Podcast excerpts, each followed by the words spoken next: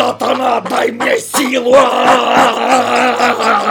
Настало время поговорить о сатанизме. А значит, с вами игроведы в штатском, и сегодня речь пойдет об игровой франшизе Дьябло! А начнем мы, как водится, сначала, то есть с первой части. Четверть века назад, Сирич 25 лет назад, казалось, что это просто очередная такая, пускай и очень неплохая фэнтези-бродилка.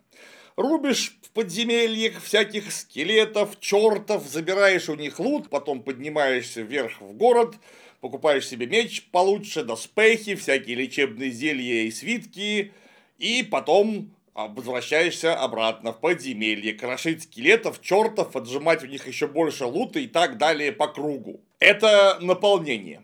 Сюжет такой. Бродишь по подвалам церкви и катакомбам, потом по каким-то пещеркам, а там текут потоки лавы.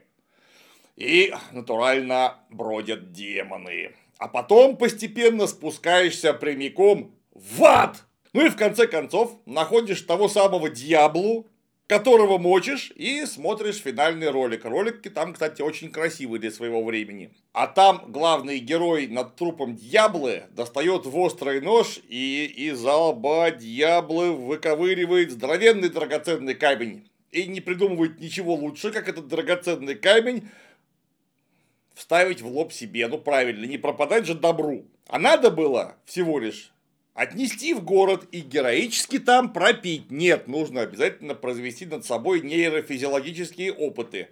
Совершенно бесчеловечные. Естественно, из-за камня главный герой начинает слышать демонические голоса, и облаченный в какие-то лохмотья уходит на восток, чтобы ему подлечили инкрустированную самоцветом бошку. Ну и на этом все. И на этом всем для огромной части наших игроков знакомство с Диабло-то и закончилось. Потому что, во-первых, далеко не все в 1997 году, когда вышла игра, знали английский язык. А многие его не знают и теперь. Во-вторых, Диабло в России продавалась в основном пиратской. Я, например, в 97-м ничего, кроме пиратской Диабло-то и не видел. То есть, там не было никакого мануала. А ведь именно там, в брошюрке инструкции, как тогда водилось, имела место основная часть бродильной истории. А ведь история-то у игры самая масштабная. Про вечный конфликт бобра со слом, то есть добра со злом, то есть ангелов и демонов. Одни олицетворяют добро, закон, порядок, дисциплину, другие, ну, все, что нам нравится. Хаос, анархию, право сильного – и каждая сторона регулярно проводит дерзкие вылазки на территорию противника и огребает за это люлей. Но толком победить не может.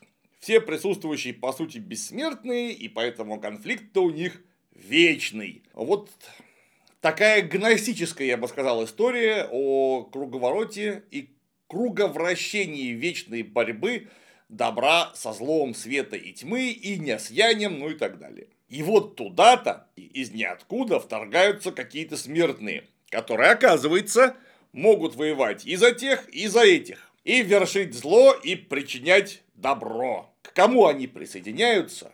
Вот та сторона и побеждает, потому что горошина ломает хребет верблюду. Вот бессмертные уравновешивали друг друга, тут раз появляются смертные, и равновесие нарушается. Поэтому Ангелы и демоны свою войнушку поставили на паузу и принялись сверхмассово засылать к людям иноагентов, которые осуществляют выгодное тем или другим влияние. Но процесс шел плохо. Ангелы пытались привить народу дисциплину, а люди, как известно, в большинстве своем дисциплину-то не очень любят. И вставать в 5 утра по будильнику, как правило, не желают ну и потом весь день жить по расписанию довольно скучно. Ну, а у демонов, с одной стороны, все гораздо привлекательнее. С другой стороны, рядом с тобой все-таки довольно неприятные адские твари с вот такими клыками, рогами, неприятными наростами, к тому же постоянно голодные и не прочь отведать человеченки. Вот попробуй с такими.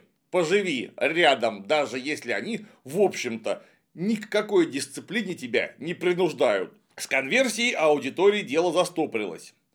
И начать полномасштабное вторжение никто не решался. А ну как людя коварно примкнут к чужому лагерю, ваша война сразу кончится, не в вашу пользу. И тем временем в аду назрел бунт. Раньше там всем рулил триумвират так называемых «великих зол». В этом демоническом тройничке были замечены, можно сказать, на пальцах Мефисто, владыка ненависти, Баал, владыка разрушения, ну и, конечно, Дьябла, владыка ужаса. Но в результате адских подковерных интриг четверо владык поменьше организовали путч, накостыляли главным демонам и изгнали их в мир людей. О как! Ангелы таким подарком незамедлительно воспользовались, мобилизовали смертных и вскоре изловили засланцев. Дьяволу, Бала и Мефисто заточили, о, в специально созданные камни душ, которые спрятали в укромных уголках мира.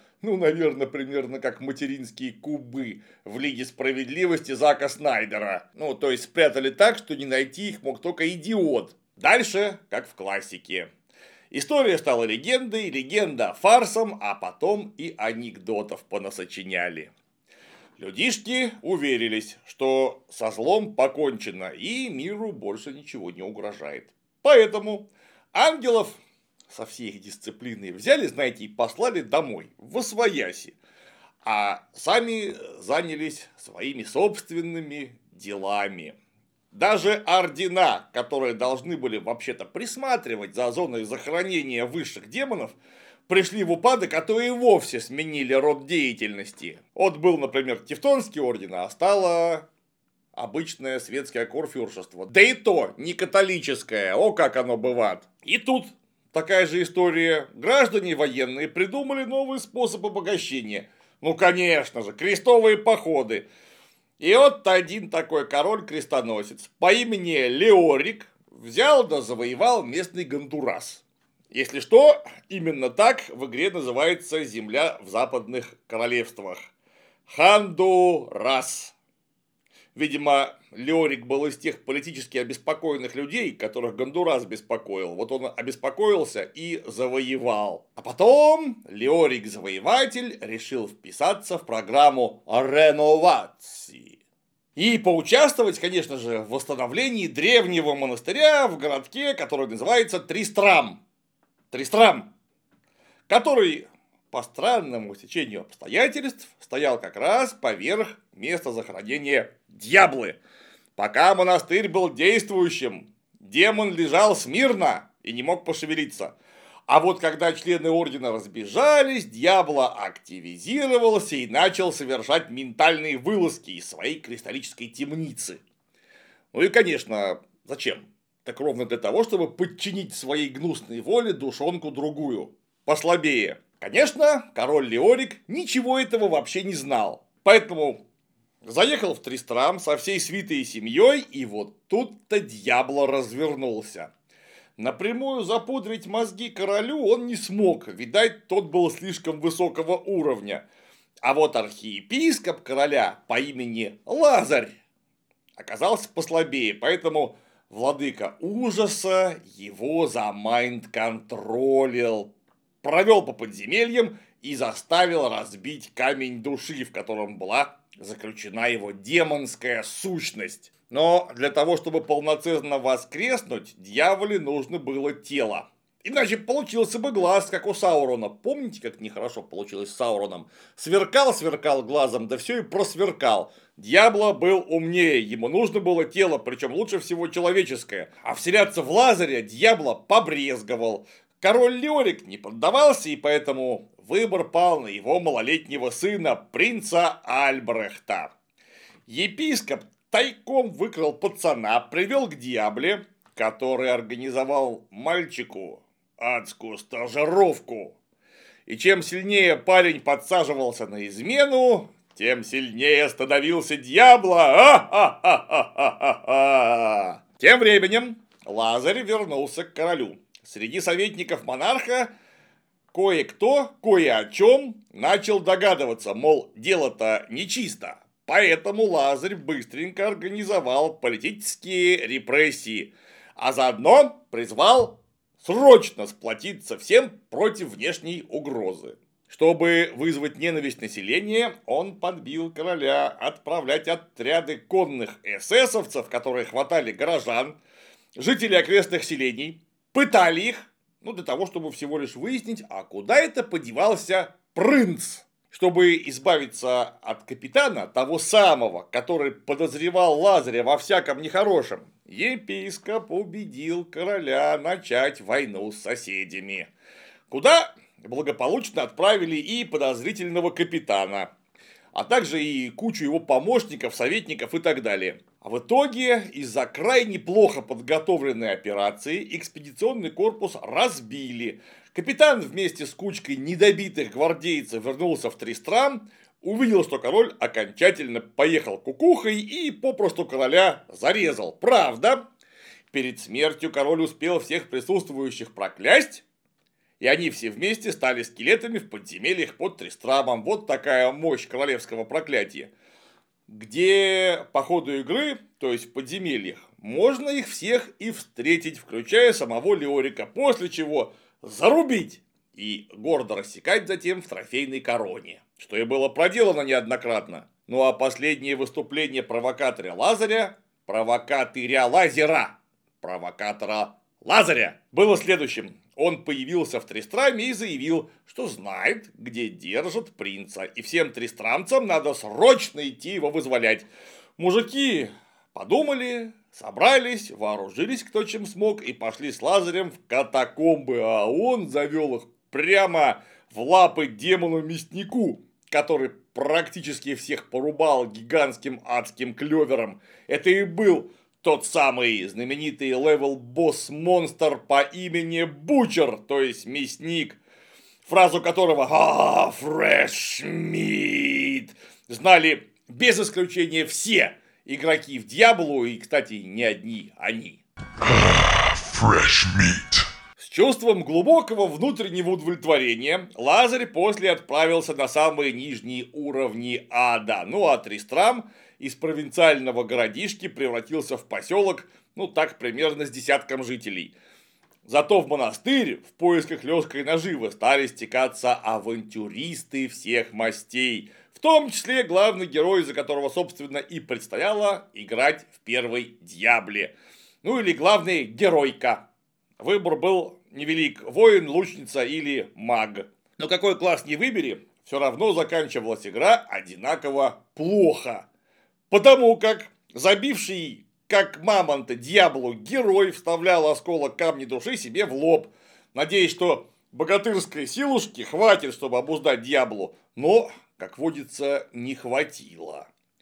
И уже по финальному ролику было понятно, что Дьябло взял героя под контроль и теперь может спокойно передвигаться по миру людей с гораздо более мощным телом, чем у сопляка принца. То есть, перед нами типичная история ужасов в духе Говарда Филлипса Лавкрафта, а может быть даже Эдгара Аллана По. То есть, и до того, как появился герой, дела шли плохо, а уж после его вмешательства все окончательно покатилось не просто в ад, а в адский ад. В общем, вот такая была первая Дьябло, кровавая и мрачная. Мне она лично очень нравилась. И если ты регулярно вспоминаешь те времена, когда Дьябло была настоящей, а не как сейчас, если дни и ночи напролет тоскуешь по зверским завесам в руинах Тристрама, то обрати внимание на ролевую игру Lost Ark. Здесь есть все, чего тебе до сих пор не хватало. Например, одних только классов, в отличие от исходной Дьяблы, наберется более двух десятков – у каждого свои ветки прокачки. Применить такое многообразие тоже есть на ком. Противников просто натуральные орды. Так и норовят цапнуть за погон или еще за что-нибудь похуже. Зато и подыхают красиво, оставляя и разбрасывая вокруг всякие интересные шмотки. Ну, а боссы, о, level босс монстры, все поголовно, яркие индивидуальные личности. У каждого уникальная повадка. И просто так, с наскока. Скорее всего, одолеть их не получится. В игре присутствует масштабный драматический сюжет со всякими там трагедиями, предательствами, скандалами. Ну и, конечно, интригами. А если захочется развеяться, можно заняться побочными квестами, которых тоже насыпано принимало. И с каждым новым патчем их делается все больше и больше и больше. А основная история дополняется новыми главами и крутыми сюжетными поворотами. Свежие контент-патчи поступают в Lost Ark регулярно, практически каждый месяц. Появляются новые регионы, новые монстры, новые боссы и, разумеется, всевозможные магические вундервафли и прочие приблуды. Ну, без того могучие герои смогут таким образом стать еще более могучими. Кстати, последних Диаблах игроков зачем-то каждый сезон заставляли качать нового героя. Не хочешь начинать с нуля, не будет тебе никаких обновлений, дорогой. Ни сюжета, ни монстров, ни шмоток. Это, кстати, бесило. К счастью, в Lost Ark такими глупостями никто не занимается. Скачал свежий патч и вперед! Осваивать новые рубежи. Что же касается такого злободневного вопроса, как получить копию игры в России, да, это важно. И, к счастью, тут никаких особых проблем нет и не предвидится, потому что игрой занимается отечественная компания, сервера стоят в России, так что не нужно морочиться с VPN, придумывать себе европейский адрес и что-нибудь такое еще наподобие танцев с бубнами. Зашел на сайт, скачал бесплатный клиент и рубись сколько хочешь. Более того, для новых игроков предусмотрены приветственные подарки. Их забирай, кликай по ссылке в описании. Ну а мы возвращаемся к истории дьявольской серии. Во второй части накал страстей усиляется. Тристрам сценаристы сразу сожгли, а главные герои первой игры переметнулись на злодейскую сторону. Ну, вы помните. Лучница в конец одичала. Скочить по кладбищу, поднимая мертвых. Маг рехнулся, заперся в тайном убежище и принялся вызывать демонов. Ну вы скажите. Ну а воин, который по канону и воткнул себе в башку кусок кристалла, стал для дьяблы новым телом. Но, как говорится, тело в дело. В первую очередь осатаневший герой подпалил таверну, где на тот момент он и бухал опустив красного петуха, прихватил за компанию какого-то забулдыгу и отправился на восток. От лица этого несчастного деклассированного люмпмен-пролетария и ведется повествование. Забулдыгу, разумеется, тоже ничего хорошего не ждет. После всех приключений бок о бок с дьяблой он окажется там, где и следует, в дурдоме. А там его приедет навестить никто иной, как Бал. Помним, да? Один из исходного триумвирата демонов. Потому что по ходу своих похождений алкаш разжился камнем души Баала. И теперь тот затребовал свое добро вернуть взад. Опять-таки, в финале игры мы вроде как одержали победу. Дьябло, Баал и Мефисто. Все повержены. А камни их душ мы собрали и отдали в кузницу ада, где должны они были быть уничтожены окончательно. Но перед смертью Баал ого, успел изрядно загадить демонической скверной мировой камень. Каковой, как мировое древо, только камень. После чего нарисовался архангел Тираэль и сообщил, что если все оставить как есть, со временем мир людей автоматически превратится в филиал ада. Так что камень все-таки уничтожают, но что будет дальше, не знает никто. То есть, как и в первой части, победу мы одержали, но немного пирову. Враги вроде бы и мертвы, но всему миру от этого не сильно легче, потому что никаких улучшений в обозримом будущем не предвидится. А дальше поплохело. Только вы не думайте, что всему миру. Поплохело разработчику в первую очередь. Потому как франшизой Diablo занималась студия Blizzard North, которая сидела от основной Blizzard подаль, отдельно. То есть Warcraft и Starcraft делали в одной студии, а Diablo в другой. Хотя, казалось бы, вследствие внутренних разногласий Blizzard и смены руководства разгорелись конфликты. И вскоре после выхода дополнений Diablo 2 Lord of Destruction из Blizzard North ушли практически все ключевые сотрудники. Студия, по факту, перестала существовать а разработку Дьяблы отдали главному подразделению Blizzard. Разработчики сделали то, что умеют лучше всего, а именно фэнтезю. То есть, Дьябла была в изрядной степени хоррором, а обернулась сказкой. Причем это касается не только графики, которая стала очень мультяшной. В геймплее появилось куда больше фэнтези. В первой Дьяволе все было строго. Либо ты машешь мечом, либо стреляешь из лука, либо кастуешь спеллы, фаерболы и флеймвейвы. Во второй магии стало побольше. Появился варвар, который волчком крутится с выставленной секирой или с бодрым хэканьем напрыгивает на врага. Но все это цветочки по сравнению с третьей частью – а охотница на демонов, например, держит по арбалету в каждой руке и стреляет из них как с автоматов, а точнее пистолетов-пулеметов, но черт возьми как. И при этом еще умудряется кидать гранаты. Вот интересно, а чем она кидает еще и гранаты? Ну и сюжет накрутили всякой я разной Санта-Барбары и романтики даже добавили. Например, появилась история сотворения мира. Оказывается, в незапамятные времена некоторые ангелы и демоны устали, представляете, воевать и решили убежать в мир, который назвали санктуарием, ну то есть святилищем, в переводе на русский с латыни. Дезертиров-диссидентов возглавляла демонка Лилит и архангел Инарий которые творили друг с другом всякое противоестественное, в результате чего и появились первые люди. Полукровки получили сильнее, чем родители, отчего ангелы и демоны несколько охренели, даже начали подумывать, а не запустить ли всех отпрысков под нож, пока чего не вышло. Тем более, что отпрыски отличались не только завидной силой, но и свободой воли, то есть сами могли выбирать, куда идти. Ко свету или козлу. Козлу. Козлу блин. Тут у меня к сценаристам вопрос. Первых двух частях, опять-таки, все было четко. Есть хорошие, но строгие и очень дисциплинированные ангелы, а есть абсолютно свободные и поэтому лишенные всяких моральных ограничений черти. Ну и есть люди, которые являются неопределенным фактором, потому что у них есть свобода воли.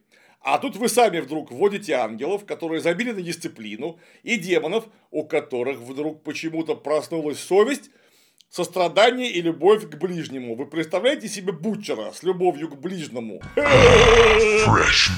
них совершенно очевидно есть свобода воли. Ну, если они выбрали любовь к ближнему и сострадание, а ангелы со своей стороны решили забить на дисциплину. Значит, у них у всех есть свобода воли которая, по вашим же словам, может быть только у людей, из-за чего они, собственно, и являются в этом уравнении непредсказуемой переменной.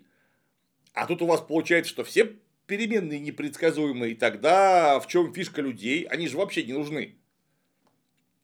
Так вот, к истории. Услышав, что ее отпрысков подумают замочить, Лилит слетела с катушек и сама начала валить излишне инициативных ангелов и демонов заодно. Увидев такое, Инарий выпер ее из санктуария и решил вопрос единолично. Мочить людей не будем, нужно просто решить их силы. Поэтому он пошел к мировому камню и поднастроил его так, чтобы тот откачивал из людей все сверхспособности, после чего ушел со сцены на долгие столетия.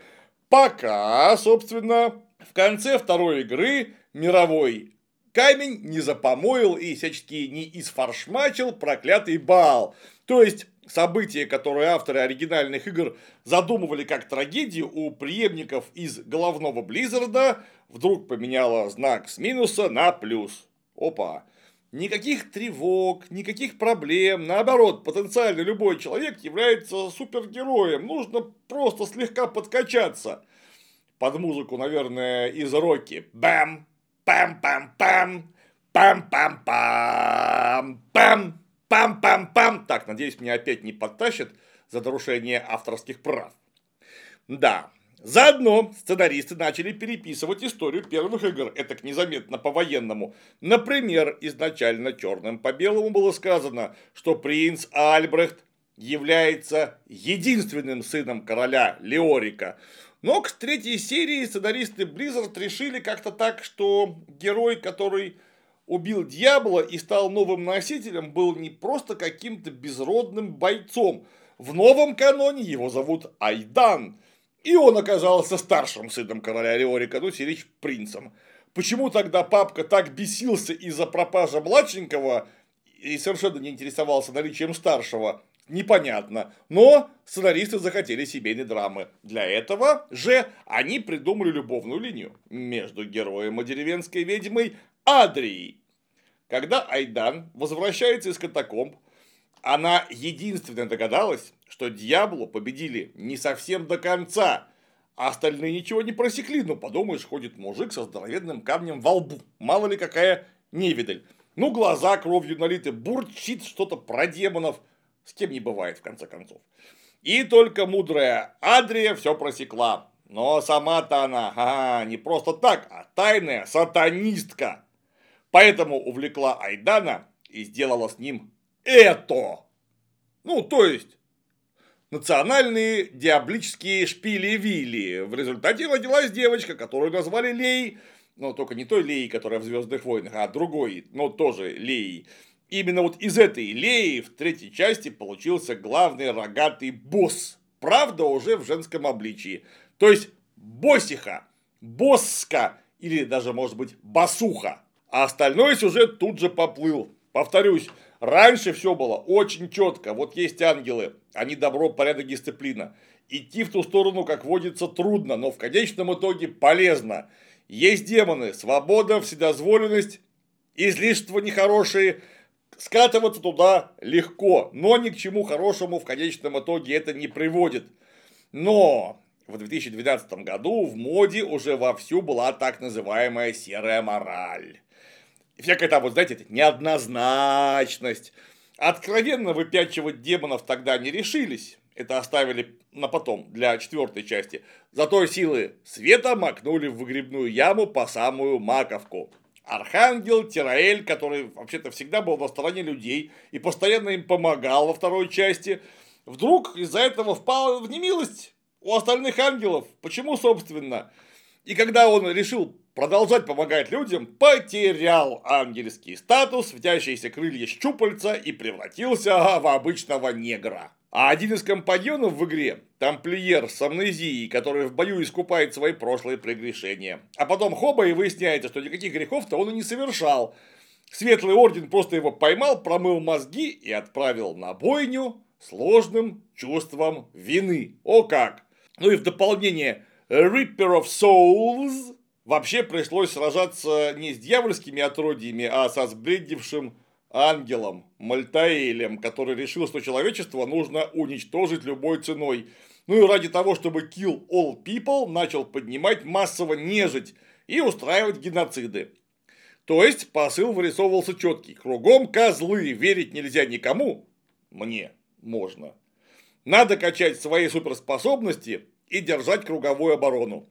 И вот в этом году выходит четвертая часть, где все эти тенденции спрогрессировали до неприкрытого сатанизма. После многовекового отсутствия в санктуарии вернулась Лилит и принялась формировать культ имени самой себя. Причем сделано это настолько топорно, что аж скулы сводит. Например, она появляется в какой-то задрипанной деревеньке. Во время проповеди говорит пастве – сбросьте оковы и будьте прекрасны во грехе. После чего вся паства подскакивает и забивает священника всем, чем под руку попадется. Я поначалу думал, что она их загипнотизировала, как-то зазомбировала, я не знаю, подпустила мозгового слизня, но нет. Она просто им открыла глаза, что нужно стать свободным, жить не по лжи, а значит делать все, что хочешь. Сирич жрать людей и совершать кровавые жертвоприношения. Ну, видимо, одно без другого не бывает. Ну, в представлении нынешних разработчиков Близзарда. И подобный совершенно детсадовский уровень интриги и повествования преследует игрока от начала до конца, всю дорогу. Лилит просто появляется и все, ей немедленно верят и без всяких сомнений дают моральный разворот на 180 градусов. Вот они были хорошие, а оказались они в итоге вон на какие. Например, главная друидка начинает ворошить могилы предков, вызывать нежесть и насылать на своих соплеменников несчастье. Почему? А потому что Лилит сказала, что скоро придут старшие демоны. Вот и все. А люди за время мира размякли и не готовы к новой войне против адских сил. А вот если им сейчас устроить катаклизму, или поставить им катаклизму, то они потом с любыми демонами спокойно справятся. Ну, если выживут, конечно. По итоге выясняется, что сердобольная и слегка рогатая Лилит желала человечеству исключительно добра. Ну, устроит пару геноцидов, и что? Зато уцелевшие, по заветам Ницше, станут гораздо сильнее. И с их помощью она станет главной в аду. Я бы сказал, лучшей в аду. А потом, объединенной мощью двух миров, сокрушит ангелов и, наконец, заживут в мире, хотя и изрядно демонизированном. Со стороны ангелов ей противостоит бывший Хахель, то есть Инарий, который по сути делает примерно то же самое. Слегка из-за кулис рулит людьми через церковников, ну еще немного защищает их от нападений демонов. Но Инарий, как и все бывшие, козел. Потому что он не свободен и прогибается перед небесной канцелярией, надеясь вымолить прощение за свои шашни с Лилит и вернуться в ряды нормальных ангелов. Ну и на сдачу, конечно, игрокам напихали повесточки. Кто бы, блин, сомневался. Тут свора сильных независимых женщин. Кучка слабых и тупорылых мужиков. В одном из сюжетных подземелий есть табличка с историей Лилит. И там говорится, что она вообще-то с самого начала использовала глупого Инария, чтобы создать санктуарий. А Инарий повелся, дурачок. Потому что был слаб, как все мужчины. Если что, это цитата. В общем-то, можно сказать, что по итогу. Когда-то в Дьявола был хороший, мрачный и очень цельный сюжет. Вспоминаем его с удовольствием, блин. Потом коллектив разрабов сменился. А потом еще раз и еще раз.